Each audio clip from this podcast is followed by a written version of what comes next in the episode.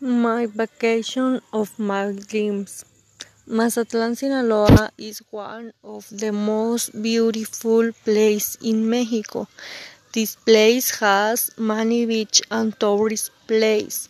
Among them is Las Brujas Beach, which is one of the largest beach and is very famous for its large waves and natural beauty.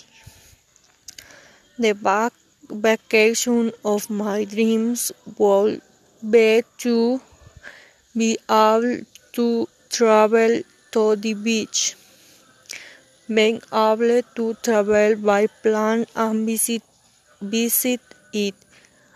I would like to be with my family in that beautiful place and to be able to spend beautiful moments with them.